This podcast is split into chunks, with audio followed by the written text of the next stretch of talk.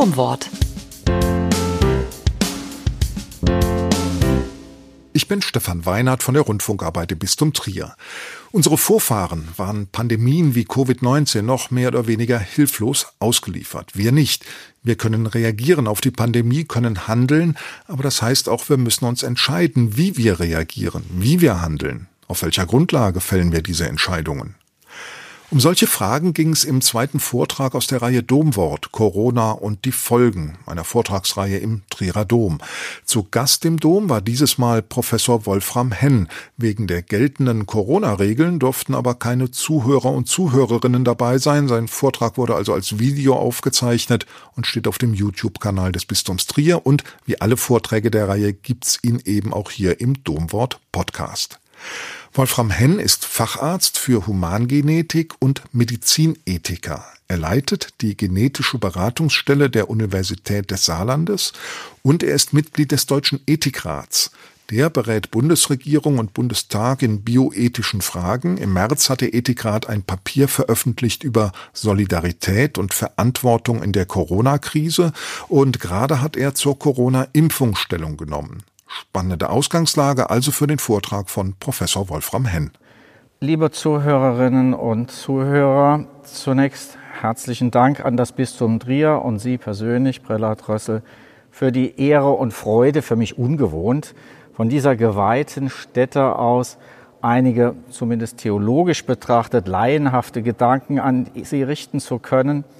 Und danke für Sie, für das Einschalten aus der sozialen Distanz, die uns derzeit auferlegt ist. Fastnacht ist abgesagt, aber wir sind trotzdem maskiert. Das lastet auf uns allen. An Schulen und Universitäten hat sich Anwesenheitspflicht in Abwesenheitspflicht umgekehrt und auch die Kirchen haben ihre seit Jahrhunderten angestammte Rolle als Räume der persönlichen Begegnung zumindest für eine gewisse Zeit eingebüßt. Und wir wissen nicht wie lang diese Zeit sein wird. Niemand war so wirklich darauf vorbereitet oder hätten Sie sich heute vor einem Jahr irgendein Ereignis vorstellen können, das zugleich die Luftverschmutzung und die Spritpreise verringert und nebenbei auch noch die Umfragewerte der AfD? Wir alle befinden uns, wie der Philosoph und Psychiater Karl Jaspers es nannte, in einer Grenzsituation. Wir erleben das Geschehen des Beispiellosen, des vielleicht sogar Unvorstellbaren. Oder ehrlicherweise vielleicht doch besser des zuvor durchaus Vorstellbaren, aber nur zu gerne verdrängten. Denn dass Pandemien auf uns zukommen können, war schon lange klar, aber wir haben zu lange weggehört und weggeschaut. Unsere Psyche ist darauf eingerichtet, Belastungen zu ertragen, die ein absehbares Ende haben. Aber nun weiß niemand so recht, wo die Reise hingeht und wie lange sie dauern wird. Dieses Gefühl der Ungewissheit erzeugt Ängste, aber zugleich öffnet es auch Räume für Hoffnung in das Gelingen dessen, was wir tun. Und es fordert uns Entscheidungen und Verantwortung auf allen Ebenen unseres Zusammenlebens ab, die wir nur zum Teil nach oben in die Politik delegieren können. Wir dürfen es uns nicht bequem machen. Wir müssen auch selber unser Handeln im Kleinen aufsummieren zu einem Ergebnis im Großen. Pandemien hat es schon immer gegeben, aber heute verfügen wir für den Umgang mit ihnen über Wissen und Handlungsmöglichkeiten. Dem schwarzen Tod im Mittelalter waren unsere Vorfahren hilflos ausgeliefert und auch der spanischen Grippe 1918. Aber heutzutage sind wir nicht mehr hilflos. Dafür müssen aber auf der politischen wie der privaten Ebene Entscheidungen getroffen werden. Und Ethik, ganz verkürzt auf die Kantsche Frage, was soll ich tun, beginnt ja auch genau dort, wo wir die Freiheit haben, zwischen verschiedenen Optionen unseres Handelns zu entscheiden. Und darin steckt über die aktuelle Herausforderung hinausgehend immer auch eine Chance aus unseren richtigen und aus unseren falschen Entscheidungen für die Zukunft zu lernen. Die etwas älteren von Ihnen werden sich an Apollo 13 erinnern, das Raumschiff, das einen technischen Fehler hatte. Und ein bisschen erinnert mich die Situation, in der wir Menschen sind, an genau dieses Raumschiff. Wir sitzen in dem Raumschiff, das wir reparieren müssen. Es gibt keine Bremse, es gibt keinen Rückwärtsgang, es gibt auch keinen Reset-Knopf und nach einem Fehler nochmal neu anfangen zu können. Kleine Steuerimpulse können große Wirkung entfalten und wir werden erst nachträglich einschätzen können, was richtig oder was falsch gewesen ist, denn wir haben kein Erfahrungswissen, auf das wir bauen könnten. Dabei ist es unvermeidlich, dass sich einiges von dem, was wir jetzt tun und entscheiden und was wir uns und anderen abverlangen, in nachträglicher Betrachtung als Irrweg erweisen wird. Hier ist ein guter Platz für eine urchristliche Tugend, nämlich die Demut. Einer der klügsten Sätze, die ich in den vergangenen Monaten gehört habe, stammt ausgerechnet von unserem ansonsten für ein eher robustes Ego bekannten Bundesgesundheitsminister Spahn. Zitat Wir werden in ein paar Monaten wahrscheinlich viel einander verzeihen müssen. Recht hat er. Und man mag ergänzen, und wir müssen in diesen Monaten auch viel einander zuhören und viel voneinander lernen und vielleicht an das Bibelwort denken, dessen Anfang ich nur nennen will. Wer aber unter euch ohne Fehl ist? Krisen, so sagt man, sind die Stunde der Exekutive. Aber die jetzige mit ihrem Kampf gegen einen unsichtbaren Gegner ist wie noch keine zuvor auch die Stunde der Wissenschaft. Und diese findet sich nun in einer Rolle wieder, auf, die sie weder in ihren Strukturen noch in ihrem Selbstverständnis vorbereitet war, denn wissenschaftliche Empfehlungen werden von der Politik mitunter geradezu eins zu eins in Entscheidungen über unser aller Leben überführt. Aerosolanalysen führen zu Schulschließungen, epidemiologische Projektionen zu Lockdowns und Pressemeldungen aus immunologischen Labors wirbeln die Aktienmärkte durcheinander. Dass Virologen oder Ethikerinnen gesellschaftlicher Einfluss zu erkannt wird, mag ihnen schmeicheln. Aber dass sie neuerdings sogar als mächtig wahrgenommen werden, ohne dafür demokratisch legitimiert zu sein, das ist ihnen selber unheimlich, das können Sie mir glauben. Dies umso mehr, als das Urprinzip von Wissenschaft, ganz anders als das der Politik, im Selbstzweifel besteht. Endgültige Wahrheiten mag man im Glauben suchen, aber nicht in der Wissenschaft. Denn, wie Hannes Wader in einem seiner Lieder sagte, was gestern noch galt, stimmt schon heute oder morgen nicht mehr.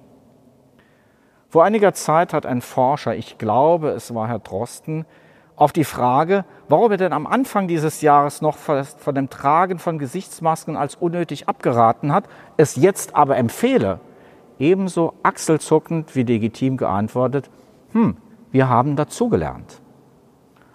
Und umgekehrt, und damit komme ich auf die Ebene des individuellen Handelns, führt uns eine durchaus gesunde Skepsis gegenüber wissenschaftlicher und politischer Autorität ganz unmittelbar in unsere eigene Verantwortung für unser Tun im ganz alltäglichen Leben zurück. Aber eben gerade nicht. Und diese Unterscheidung ist mir heute Ihnen gegenüber ganz besonders wichtig, nicht in ein Recht oder gar eine Pflicht zur Verweigerung, um es denen da oben mal zu zeigen. Dass wir uns Beschränkungen auferlegen müssen, ja sogar Opfer, um einigermaßen ungeschoren durch die Pandemie zu kommen, dürfte außer äh, ein paar völlig abgetretenen Realitätsverweigerern wohl bei jeder und jedem von uns angekommen sein. Die Frage dabei ist, wie viel müssen wir uns selbst, wie viel dürfen wir anderen abverlangen oder uns von denjenigen, denen wir in unserem Gemeinwesen Verantwortung übertragen haben, abverlangen lassen.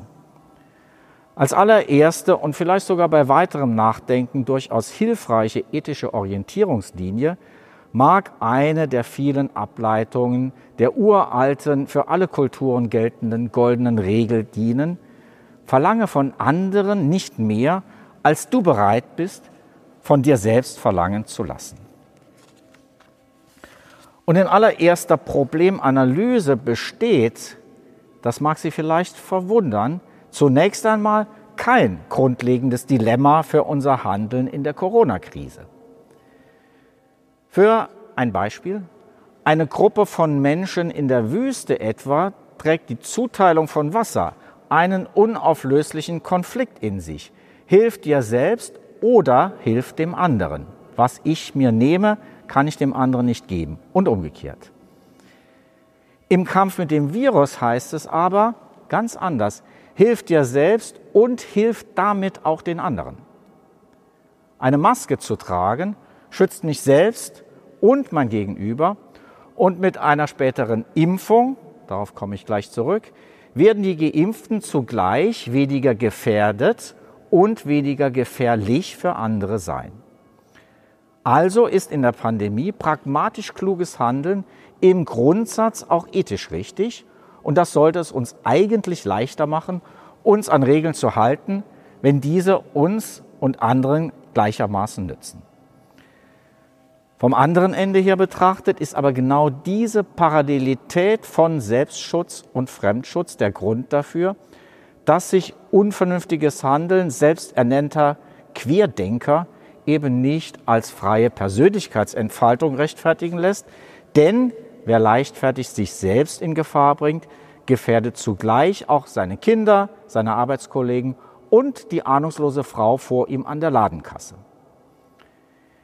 Immanuel Kant sagte dazu, jeder hat das Recht, seine Glückseligkeit auf dem Wege zu suchen, der ihm selbst gut dünkt, wenn er nur der Freiheit anderer nicht Abbruch tut.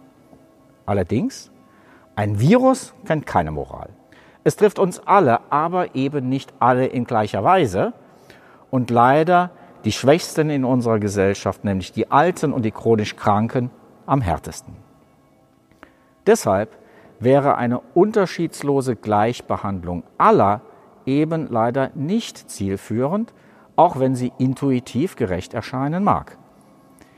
Vielmehr ist gerechtfertigte Ungleichbehandlung in vielen Lebensbereichen pragmatisch notwendig und auch ethisch geboten, aber die Grenze zur ungerechtfertigten Ungleichbehandlung, und das ist die exakte Definition von Diskriminierung, ist schwer zu finden und in aller Regel auch nicht ganz konsensfähig zu bestimmen. Genau diese Art von Konflikten erleben wir derzeit, wenn wir nur die Nachrichten anschauen. Ist es beispielsweise gerecht oder ist es unfair, wenn Fitnessstudios geschlossen bleiben müssen, Friseursalons aber nicht? Welche geplanten Operationen müssen verschoben werden, um Intensivbetten freizuhalten und welche nicht? Hier gibt es kein objektivierbares richtig oder falsch. Und wir müssen uns damit vertraut machen, dass Änderungen von Regeln sofern sie begründet sind, eben nicht mit Willkür gleichzusetzen sind, sondern mit Anpassung an neue Notwendigkeiten. Zugleich aber dürfen uns die individuellen Schicksale derer nicht gleichgültig sein, die ohne eigenes Zutun in existenzielle wirtschaftliche Not geraten. Eines meiner bedrückendsten Erlebnisse in den letzten Monaten war ein Gespräch mit drei Geschwistern in meiner Sprechstunde für familiäre Krebserkrankungen, aus dem ich nur einen Satz zitieren möchte, der sich in mein Gedächtnis eingebrannt hat. Wir sind von Beruf Schausteller. Unser Familienbetrieb hatte von heute auf morgen keinerlei Einnahmen mehr. Wir sind am Ende. Mit meinem Brustkrebs kann ich leben, damit nicht. Liebe Leute, Wer sich durch die Beschränkungen, die für uns jetzt gelten, ungebührlich in seiner Freiheit eingeschränkt fühlt, soll bitte schön ganz konkret diesen Menschen erklären, warum er unbedingt jetzt zur Corona-Party oder zur Querdenker-Demo gehen will oder dem Restaurantbesitzer an der Ecke, der endlich seinen Laden wieder aufmachen will. Und nicht irgendwelchen abstrakten Obrigkeiten, auf die sich so trefflich schimpfen lässt. Wir können uns für unser Zusammenleben doch schmerzarm darauf verständigen, dass es klug ist, zeitweilig kleine Freiheiten einzuschränken, um langfristig große Freiheiten zu bewahren. Maske tragen, Abstand halten im öffentlichen Raum, das ist doch jeder und jedem zumutbar. Und ich meine auch, dass die in unser aller Auftrag agierenden Ordnungskräfte auch mit den Sanktionsmitteln ausgestattet sein müssen, dieses Maß an Minimalsolidarität notfalls auch gegen brachial Selbstverwirklicher robust durchzusetzen. In anderen Lebensbereichen allerdings können sich gleichartige Maßnahmen individuell höchst unterschiedlich auswirken. 14 Tage Quarantäne sind für einen jungen, gesunden Menschen mit geräumiger Wohnung, Facebook und WhatsApp, naja, nervig. Für einen hochbetagten, vielleicht demenzkranken Menschen im Pflegeheim sind 14 Tage Quarantäne eine existenzielle Katastrophe. Und monatelange Besuchsverbote in Altersheimen, wie wir sie vielerorts für notwendig erklärt hatten, sind für viele Betroffene nichts anderes als lebenslange Einzelhaft ohne Schuld und ohne Urteil. Dass Menschen völlig allein sterben mussten, ohne ihre Angehörigen und ohne seelsorgerischen Beistand, war schlicht unmenschlich. Wir sollten es nicht beschönigen. Hier hat sich unsere Gesellschaft an den Allerschwächsten versündigt und das darf sich nicht wiederholen. Und deshalb stehen wir jetzt und für die nächsten Monate ganz besonders in der Schuld dieser Menschen. Und das heißt konkret, die noch knappen Antigen-Schnelltests, mit denen sich innerhalb einer Viertelstunde ziemlich zuverlässig feststellen lässt, ob jemand infektiös ist oder nicht, gehören bei aller Liebe zu Sport und Kultur nicht als erstes an die Tore von Fußballstadien und Konzerthallen, sondern an die von Pflegeheimen. Und danach an die Schultore. Denn unsere Kinder leiden am zweitmeisten unter der Pandemie. Zwar meist weniger an körperlichen Komplikationen, aber dafür umso nachhaltiger an ihrer geistigen und sozialen Entwicklung und noch dazu mit einer sozialen Schieflage zu Ungunsten ohnehin wirtschaftlich schwacher und, wie man so sagt, na was ist das eigentlich für ein Unwort, bildungsferner Familien. Damit sind wir bei einem Thema, das uns in den nächsten Monaten noch intensiv beschäftigen wird, nicht obwohl, sondern gerade weil wir mit den bald einsatzreifen, aber zunächst absehbar knappen Impfstoffen ein Licht am Ende des Tunnels wahrzunehmen beginnen, in der Wissenschaftlersprache Ressourcenallokation und Priorisierung. Wenn wir den Rauch dieser verbalen Nebelkerzen beiseite wedeln, heißt das nichts anderes als Zuteilung knapper, aber zugleich für manche lebenswichtiger Güter und in jeder Mangelsituation bedeutet dem einen etwas zu geben, zugleich es einem anderen vorzuenthalten. Etwas zu brauchen, etwas dringend zu brauchen, es aber einfach nicht zu bekommen, ist für die meisten von uns, jedenfalls für diejenigen, die im Wohlstandsdeutschland aufgewachsen sind, etwas völlig Neues und darauf müssen wir uns einstellen. Ganz richtigerweise hat zu diesem heiklen Thema, wenn nämlich die Impfstoffe kommen, aber zu Anfang noch nicht genug für alle da sind, zu diesem heiklen Thema hat nun die Politik, die Wissenschaft darum gebeten, ihr beim Erstellen von Kriterien für die Verteilung der Corona-Impfstoffe beratend zur Seite zu stehen. In der vergangenen Woche, Sie werden es vielleicht mitverfolgt haben, wurde dazu die gemeinsame Stellungnahme der Ständigen Impfkommission, der Wissenschaftsakademie Leopoldina und des Deutschen Ethikrates veröffentlicht. Kleiner Exkurs. An dieser Stelle bin ich von meinen heutigen Gastgebern um eine kurze Erklärung gebeten worden, wie solche Empfehlungen des Ethikrates zustande kommen. Der Deutsche Ethikrat ist ein Gremium von derzeit 24 Wissenschaftlerinnen und Wissenschaftlern, übrigens gleich viele Frauen wie Männer, aus Medizin, Naturwissenschaften, Rechtswissenschaften und Theologie, die zur Hälfte vom Deutschen Bundestag, zum Hälfte von der Bundesregierung für vier Jahre im Ehrenamt berufen werden.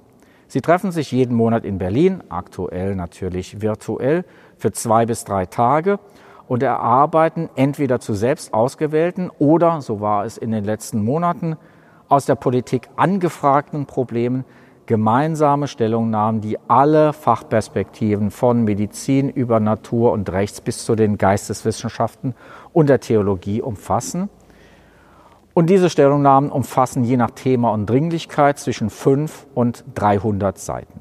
Wichtig dabei, der Ethikrat berät die Politik zu Gesetzesvorhaben. Entschieden wird allein von den demokratisch legitimierten staatlichen Institutionen. Was, unter uns Betschwestern gesagt, für uns Beratende nicht immer ganz beglückend ausgeht, aber genauso ist es richtig.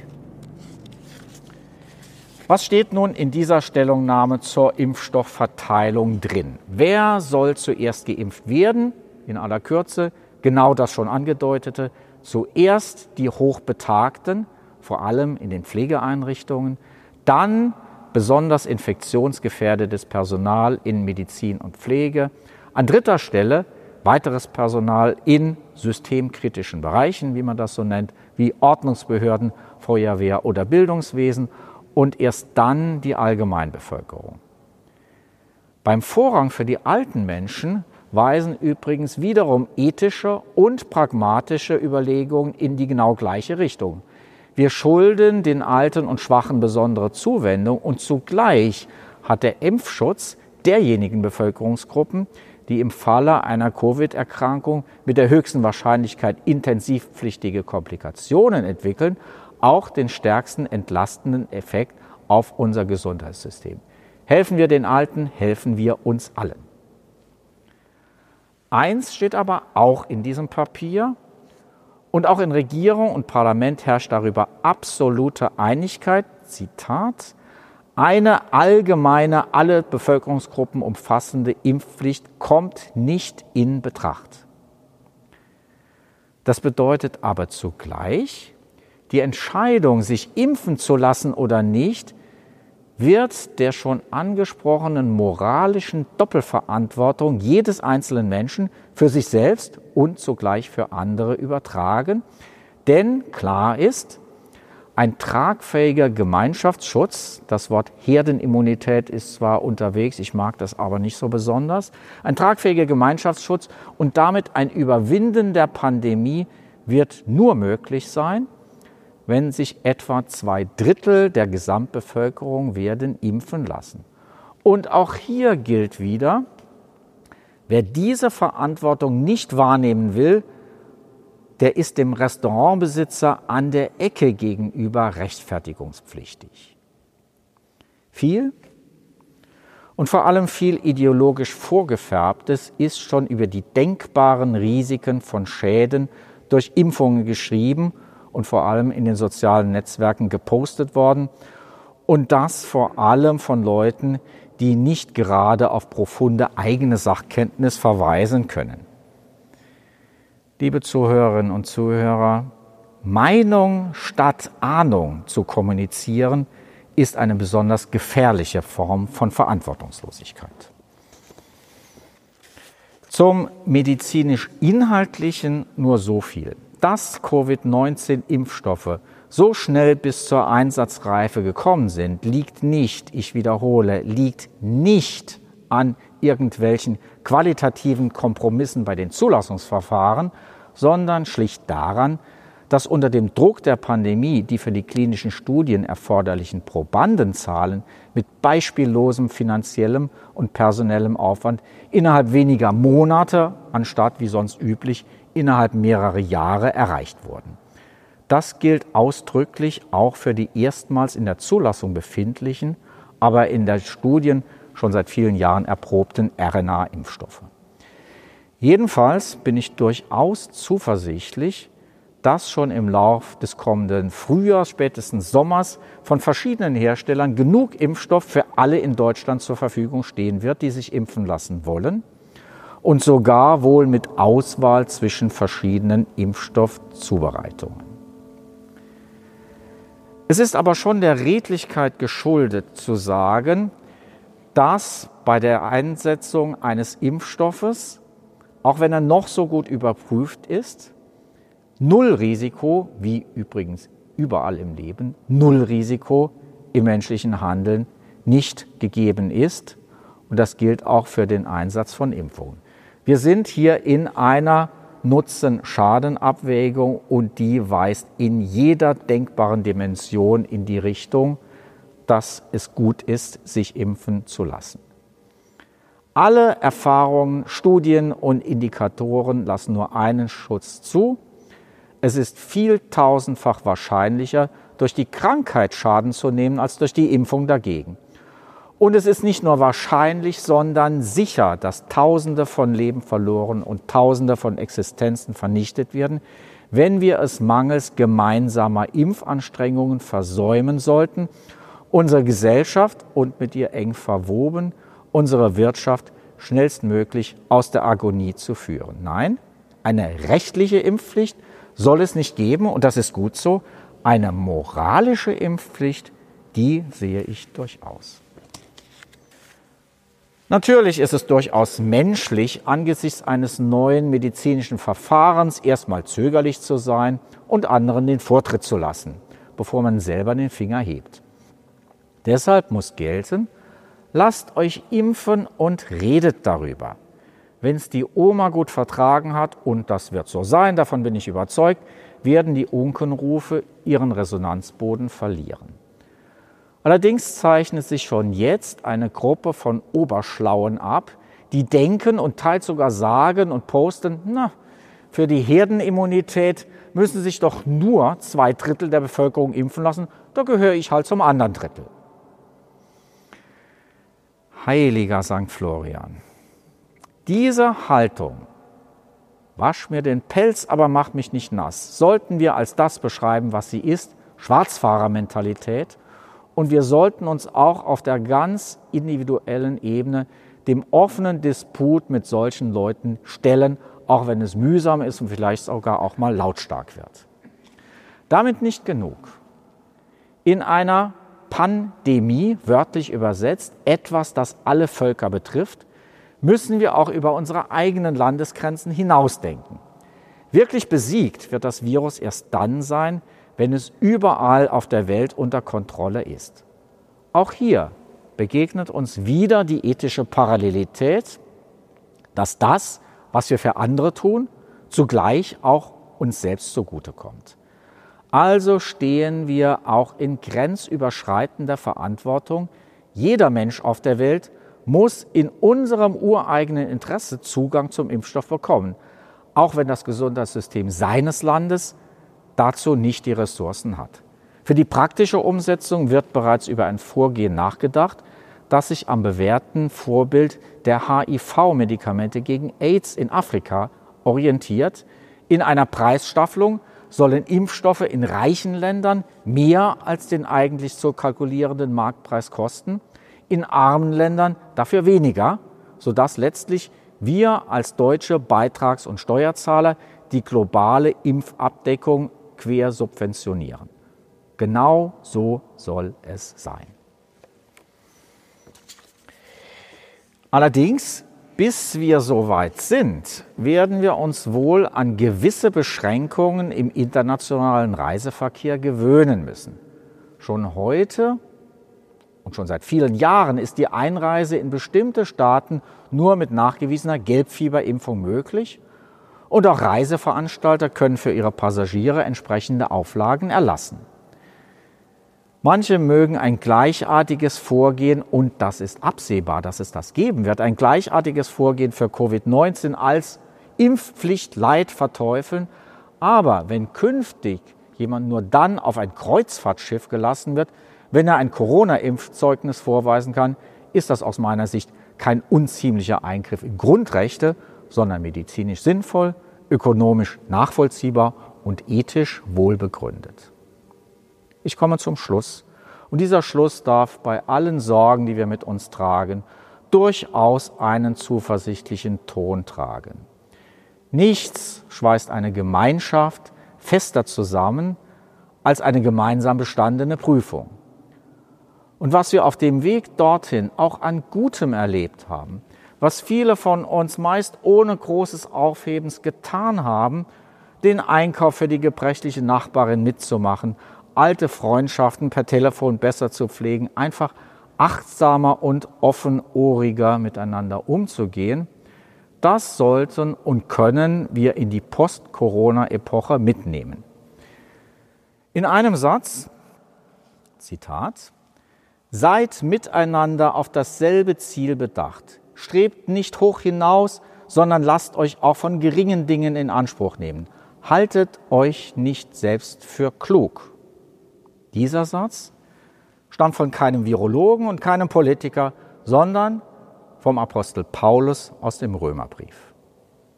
Danke fürs Zuhören und bleiben Sie gesund. Das also der Vortrag des Humangenetikers und Medizinethikers Professor Wolfram Henn in der Reihe Domwort Corona und die Folgen im Trierer Dom. Als nächstes ist dann dran der Trierer Bischof Stefan Ackermann mit dem Thema Virus, Visionen, Wirklichkeiten mit Gott durch turbulente Zeiten. Und zwar am Freitag, den 4. Dezember. Ob der Vortrag öffentlich gehalten werden kann mit beschränkter Zuhörerzahl oder ob auch dieser Vortrag als Video produziert wird, wie bei Professor Henn, das hängt von den dann geltenden Corona-Regeln ab. Das wissen wir noch nicht. Heute am Tag der Produktion dieser Podcast-Folge, dem 23. November. Deshalb bitte nachschauen auf www.domwort.de. Auf alle Fälle wird, wie gesagt, auch dieser Vortrag dann hier im Domwort Podcast veröffentlicht. Den Podcast gibt's auf Streamingdiensten wie Spotify und Deezer und eben überall, wo es Podcasts gibt. Mit dem Suchbegriff Domwort müsste Ihre, müsste eure Podcast-App ihn problemlos finden. Ansonsten gilt auch da, Infos gibt's auf domwort.de. Bis dahin also alles Gute.